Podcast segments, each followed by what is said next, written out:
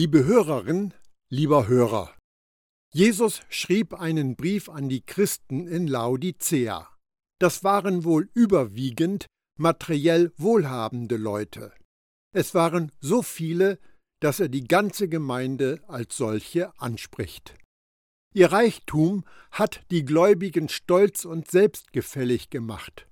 Das Problem dabei war, dass sie ihren wirtschaftlichen Erfolg auf ihren geistlichen Zustand übertragen haben und zu einer krassen Fehleinschätzung kamen.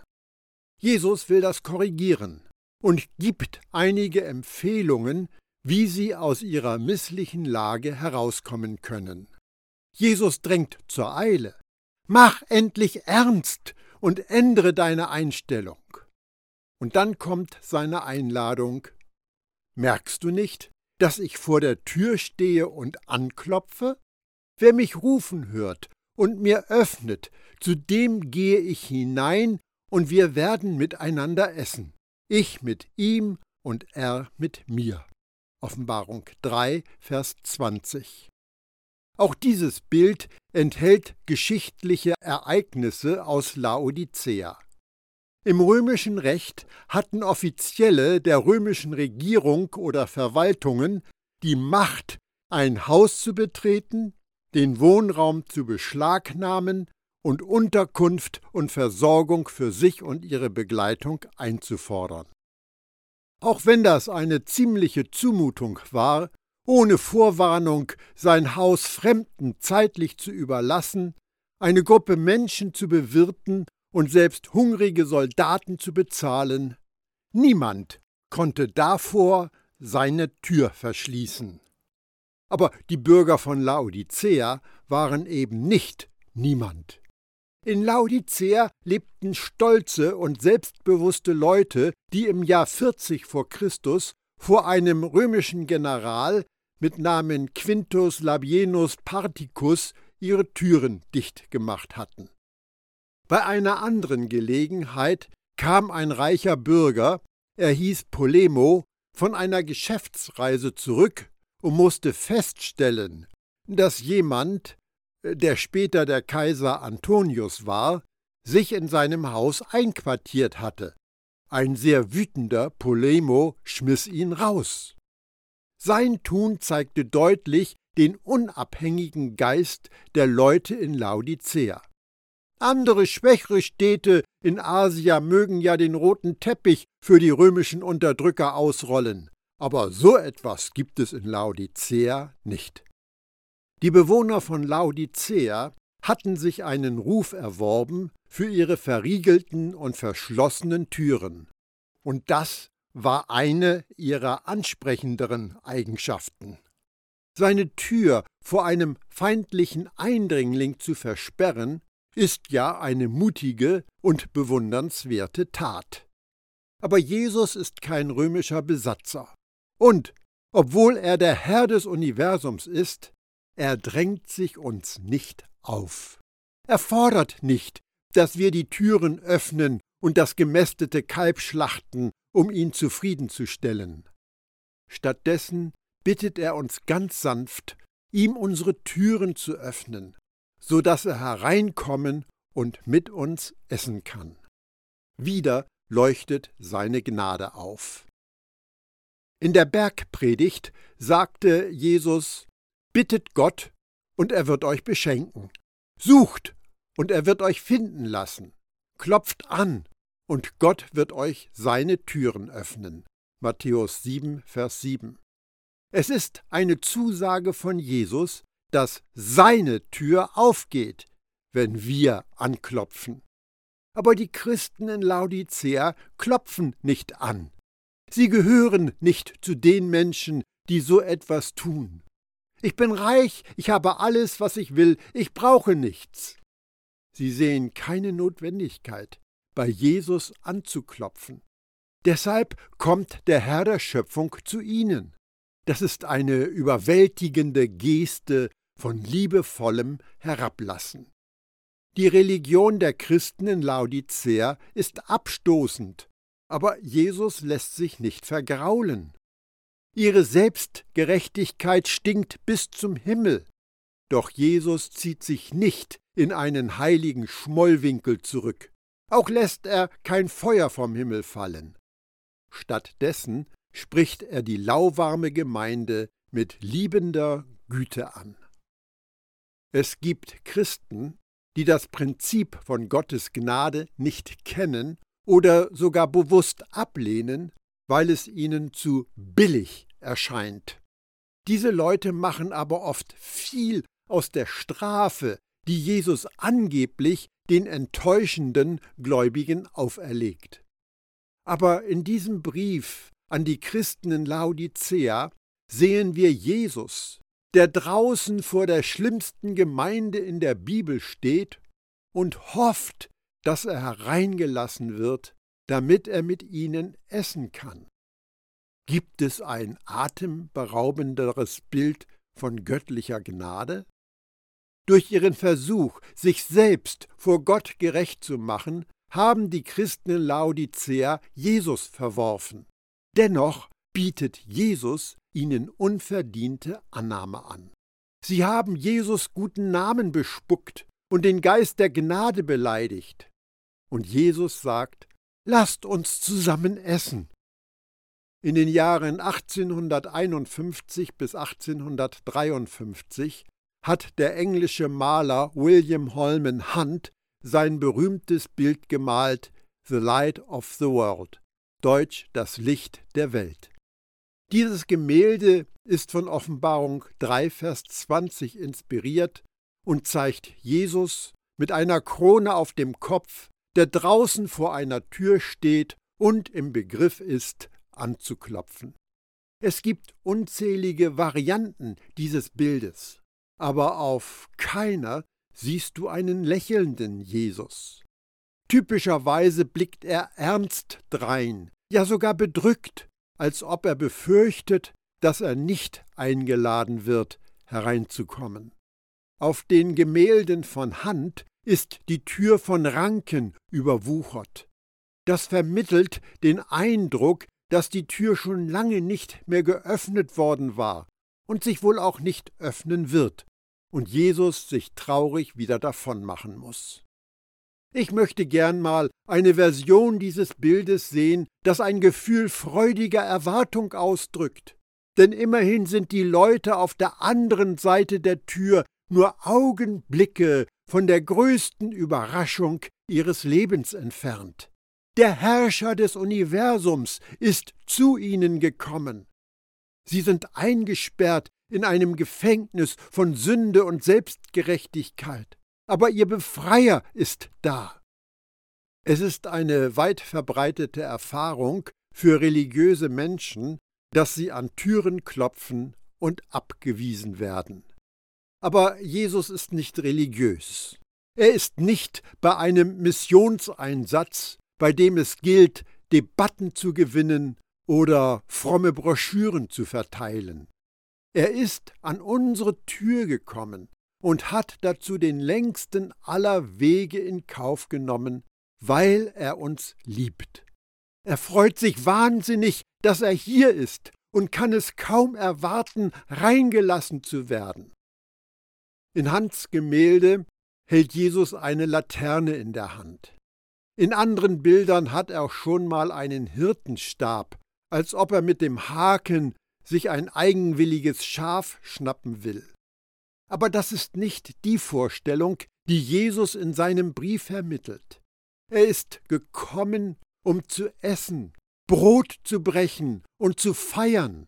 Er sollte gemalt werden mit einer Flasche Wein in der Hand, der neue Wein des Geistes oder einem Beutel mit Nahrung, das Brot des Lebens. Er könnte ein T-Shirt tragen mit dem Aufdruck Lasst uns feiern denn Gottes Königsherrschaft ist ein gigantisches Fest. Du meinst, nun übertreibe ich etwas? Dann hör genau hin, was Jesus den Vater in der Geschichte von den zwei Söhnen sagen lässt. Aber wir müssen uns doch freuen und so richtig feiern, denn er, dein Bruder, war tot und ist jetzt wieder am Leben. Er war völlig verloren und wir haben ihn wieder zurückbekommen. Lukas 15, Vers 32. Wenn die Engel im Himmel vor Freude jubeln, wann immer ein Sünder umkehrt, dann kannst du sicher sein, dass auch der Retter diesen Moment feiert. Vor was für Türen steht Jesus und klopft an? Es sind die Türen zu den Herzen derer, die Jesus noch nicht in ihr Leben haben einziehen lassen. Es ist also völlig unsinnig, jemandem, der Jesus nachfolgt, zu sagen, Jesus steht vor deiner Herzenstür und klopft an, lass ihn rein. Der Brief ist an die Gemeinde in Laodicea gerichtet, aber die Einladung ist allgemeingültig und persönlich. Jesus sagte, wenn einer meine Stimme hört. Er lädt jeden, der die Tür noch nicht geöffnet hat, ganz persönlich ein. Jesus steht nicht auf dem Marktplatz und ruft die Masse auf. Er kommt an die Tür eines jeden, der es nötig hat, um einen jeden dort abzuholen, wo er gerade ist. Und jeder muss sich mit seinem Leben entscheiden, was er mit dem Retter vor der Tür macht. Die Stimme von Jesus ist leicht zu erkennen, denn er spricht Worte des Lebens und der Gnade. Wenn die Botschaft, die du hörst, das Leben des Messias und Gottes Gnade weitergibt, dann hörst du Jesus zu dir sprechen. Die sanfte Stimme von Jesus kann unzweifelhaft von dem Sirenengesang des eigenen Ichs unterschieden werden. Jesus sagt, Vertraue mir. Das Ich kreischt, das musst du selbst in die Hand nehmen. Jesus sagt, Ruhe in meiner Liebe.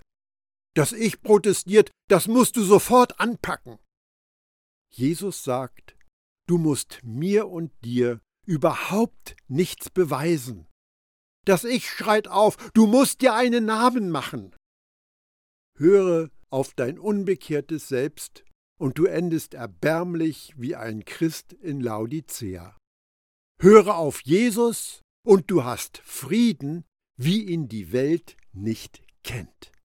In diesem Brief sehen wir eine radikale Offenbarung der Einbahnstraßenliebe, die vom Himmel zur Erde fließt. Die Christen in Laodicea waren keine netten Leute, aber Jesus sagt ihnen, dass er sie liebt und den Rest ihres Lebens mit ihnen verbringen möchte. Das ist Jesus Wunsch für jeden Menschen. Wenn jemand. Er liebt uns einfach so. Natürlich möchte er, dass wir auf seine Liebe reagieren. Es macht keinen Sinn, mit Wein und Brot anzukommen, wenn wir ihm nicht die Tür öffnen. Das Öffnen der Tür ist nun keine Zauberei. Das passiert, wenn wir zu Jesus Ja sagen. Das ist alles. Da gibt es keine brennenden Ringe, durch die wir springen müssen, es gibt keinen Eignungstest und keine Aufnahmeprüfung. Manche befürchten, dass sie richtig glauben oder genügend Vertrauen aufbringen müssten, um in Gottes Königsherrschaft zu gelangen. Aber wenn wir genau hinschauen, hat es dir unser Vater im Himmel so einfach wie nur möglich gemacht, nach Hause zu kommen. Es gibt Christen, die machen sich Gedanken, ob sie wohl genug Glauben haben. Richtig verstanden ist Glaube nichts anderes als eine positive Reaktion auf Jesus. In dem Zwiegespräch des Vertrauens übernimmt Jesus die Initiative und ich gehe darauf ein. Er spricht, ich höre. Er klopft, ich öffne die Tür. Er tritt ein, wir feiern. Die Briefe von Jesus enthalten viele Bilder. Das Mahl mit ihm zu halten ist eines davon. In der antiken Kultur hatte miteinander zu essen einen hohen Stellenwert und eine tiefe Symbolik. Tischgemeinschaft zu haben bedeutet, die Gesellschaft des anderen zu genießen. Sie ist ein Hinweis darauf, dass wir von unserer Arbeit ruhen, die Küche verlassen haben und Jesus zu Füßen sitzen. Es ist das unübertreffbare Happy Meal. Wer siegt, der darf mit mir auf meinem Thron sitzen, so wie auch ich gesiegt habe und mich mit meinem Vater auf seinen Thron gesetzt habe. Offenbarung 3, Vers 21. Wer ist Sieger oder Überwinder? Damit wir das nicht falsch deuten, erinnern wir uns daran, was die Bibel selbst dazu sagt. Wer erringt also den Sieg über die Welt? Nur der, der glaubt, dass Jesus der Sohn Gottes ist. 1. Johannes 5, Vers 5. Wir überwinden nicht aufgrund unserer Leistung. Wir überwinden, weil wir mit dem vereint sind, der die Welt überwunden hat. Jesus erinnert uns, in der Welt wird man Druck auf euch ausüben, aber verliert nicht den Mut. Ich habe die Welt besiegt. Johannes 16, Vers 33. Der Glaubende, der Vertrauende, der Jesus-Nachfolger sitzt mit Jesus auf seinem Thron. Das ist gegenwärtige Realität und kein Zukunftstraum. Paulus hat den Christen in Ephesus geschrieben, zusammen mit Jesus Christus hat er uns vom Tod auferweckt und zusammen mit ihm hat er uns schon jetzt einen Platz in der himmlischen Welt gegeben, weil wir mit Jesus Christus verbunden sind. Epheser 2, Vers 6. Die Verheißung, die Jesus den Christen in Laodicea gegeben hat, ist unmittelbare Wirklichkeit für jeden Jesus-Nachfolger. Gott hat uns mit Jesus vom Tod auferweckt. Gott hat uns mit Jesus einen Platz in der Himmelswelt gegeben. In dem Augenblick, in dem du Ja zu Jesus gesagt hast, bist du in Jesus hineinversetzt und mit ihm auf seinen Thron gesetzt worden. Das Judentum lehrte, dass im Himmel niemand sitzt außer Gott allein. Alle anderen stehen. Vor diesem Hintergrund erhält diese Zusage eine Steigerung, die alle Maße und Begriffe sprengt. Gottes Thron ist in der Offenbarung von Kapitel 1, Vers 4 bis Kapitel 22, Vers 4 das Zentralbild. An 47 Stellen wird er erwähnt. Er ist der Ausgangspunkt für alles Geschehen im Himmel und auf Erden, in der alten und in der neuen Welt. Auf diesem Thron hat Jesus nun seiner Gemeinde Laodicea einen Sitzplatz bereitet. Wer sein Leben in Jesus Hände gelegt hat, ist beim Vater und darf ganz entspannt ruhen. Es gibt nichts mehr für die Erlösung zu tun. Davon wird zu einer Zeit gesprochen, in der diese Gemeinde noch lau ist. Jesus bietet ihr sein Höchstes an, Gemeinschaft mit dem Vater und mit ihm auf Gottes Thron. Das ist eine sehr eigentümliche Verheißung, die den Christen in Laodicea angeboten worden ist. Die Leute in Laodicea waren Siegertypen. Sie hatten die Erfolgsleiter erklommen und den Jackpot des Lebens gewonnen. Und dann müssen sie sich von Jesus sagen lassen, ihr seid in einem jämmerlichen und erbärmlichen Zustand, arm, blind und nackt. Jesus spricht sie mit harten Worten an, um sie aufzuwecken, damit sie ihren wahren Zustand erkennen. Aber kaum hat er das getan, bietet er ihnen ganz unerwartet einen Freifahrtschein an für eine Reise in Gottes Gegenwart. Hört auf damit, euch mit Zähnen und Klauen den Weg nach oben zu erkämpfen, und gestattet es mir, euch direkt zu Gottes Thron emporzubringen. Wer macht so etwas? Wer bietet sich an, die Eingebildeten und Überheblichen so zu fördern? Das ist wohl nicht die Abmachung, die wir anbieten würden. Wir würden die hochmütigen Laodiceer eher von ihrem hohen Ross stoßen und sie eine Weile im Sumpf ihrer Verdorbenheit schmoren lassen. Aber Jesus ist nicht wie wir. Er verkündet eine Wahrheit, die den Stolzen demütig macht und bietet ohne Umwege Gnade an für den, der sich vor Gott demütigt. Es ist, als ob er es sehr eilig hat, als ob er es kaum abwarten kann, mit den Menschen zu Abend zu essen, über die viele von uns sich erhaben fühlen. Es ist tatsächlich so, dass eine solche Liebe in der Welt nicht bekannt ist. Wer ein Ohr hat, höre, was der Geist den Gemeinden sagt. Offenbarung 3, Vers 22. Was sagt der Geist den Gemeinden durch diese letzte Botschaft? Er spricht von Jesus.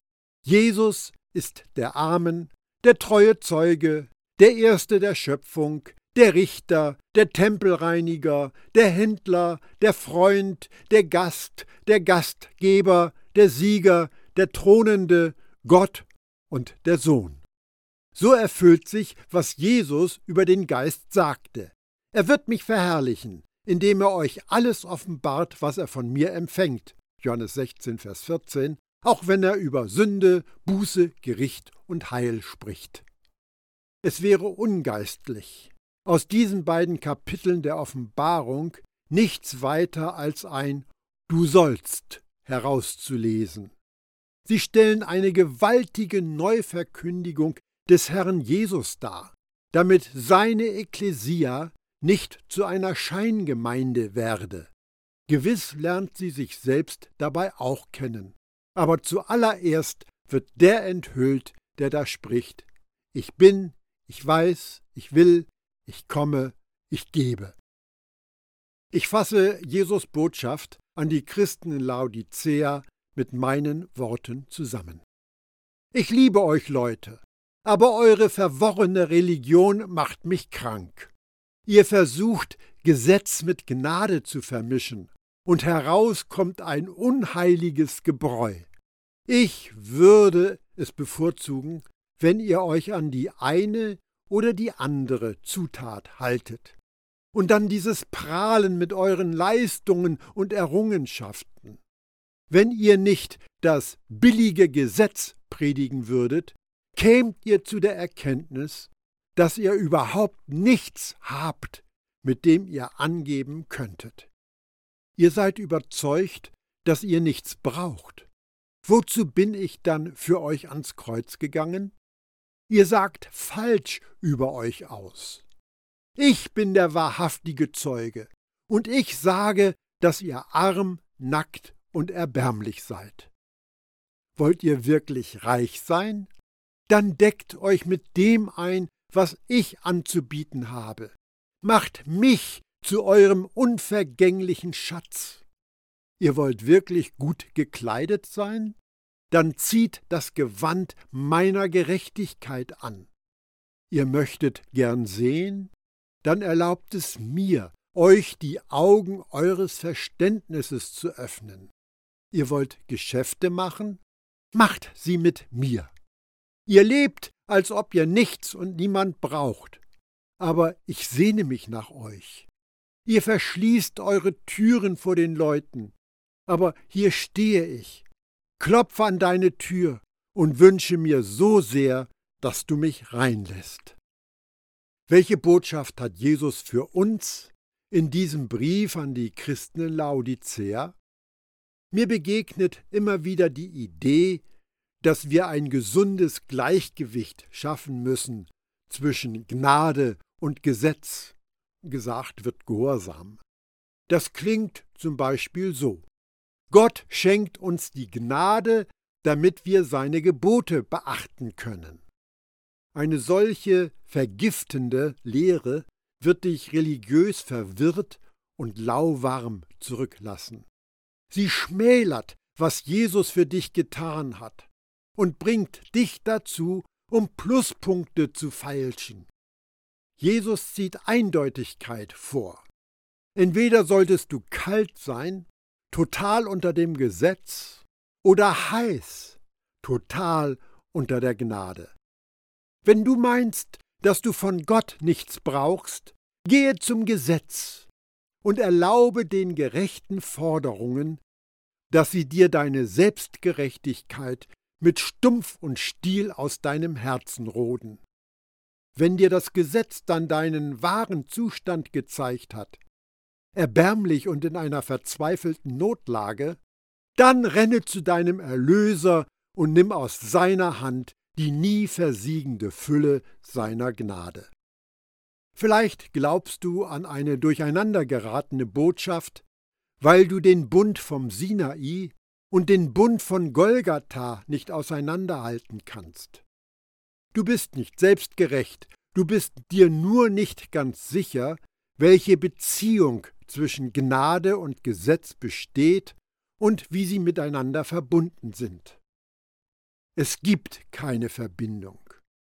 Es ist entweder das eine oder das andere.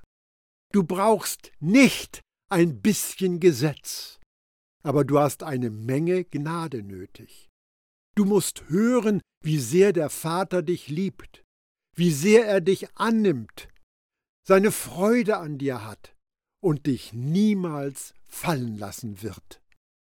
Das ist die wirklich gute Nachricht, die wir alle hören müssen.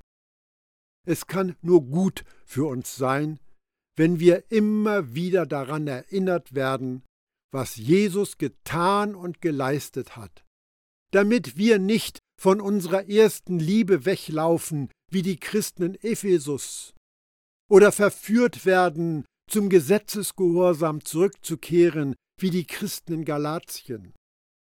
Erfolg in dieser Welt kann dein Ego reizen und streicheln, aber er wird dich leer und unzufrieden zurücklassen. Wahre Erfüllung schenkt uns nur Jesus. Schon David durfte die Erfahrung machen, du eröffnest mir den Weg des Lebens. Unsagbare Freude in deiner Gegenwart. Wunderbares hältst du für immer in deiner rechten Hand bereit. Psalm 16, Vers 11. Das hat bis heute nichts an Aktualität verloren. Damit bin ich am Schluss unseres Studiums von Jesus Briefen an die Gemeinde in Asia angekommen. Ich hoffe, du hast einen neuen Blick auf die Gnade unseres Erretters und Herrn Jesus bekommen. Ich beende diesen Impuls für gelebtes Gottvertrauen mit einem Gedanken, den Paulus an die Christen in Ephesus geschrieben hat. Nur durch die Gnade Gottes seid ihr gerettet worden. Denn er hat uns zusammen mit Christus von den Toten auferweckt, und wir gehören nun mit Jesus zu seinem himmlischen Reich so wird er für alle Zeiten an uns seine Güte und den Reichtum seiner Gnade sichtbar machen, die sich in allem zeigt, was er durch Christus Jesus für uns getan hat.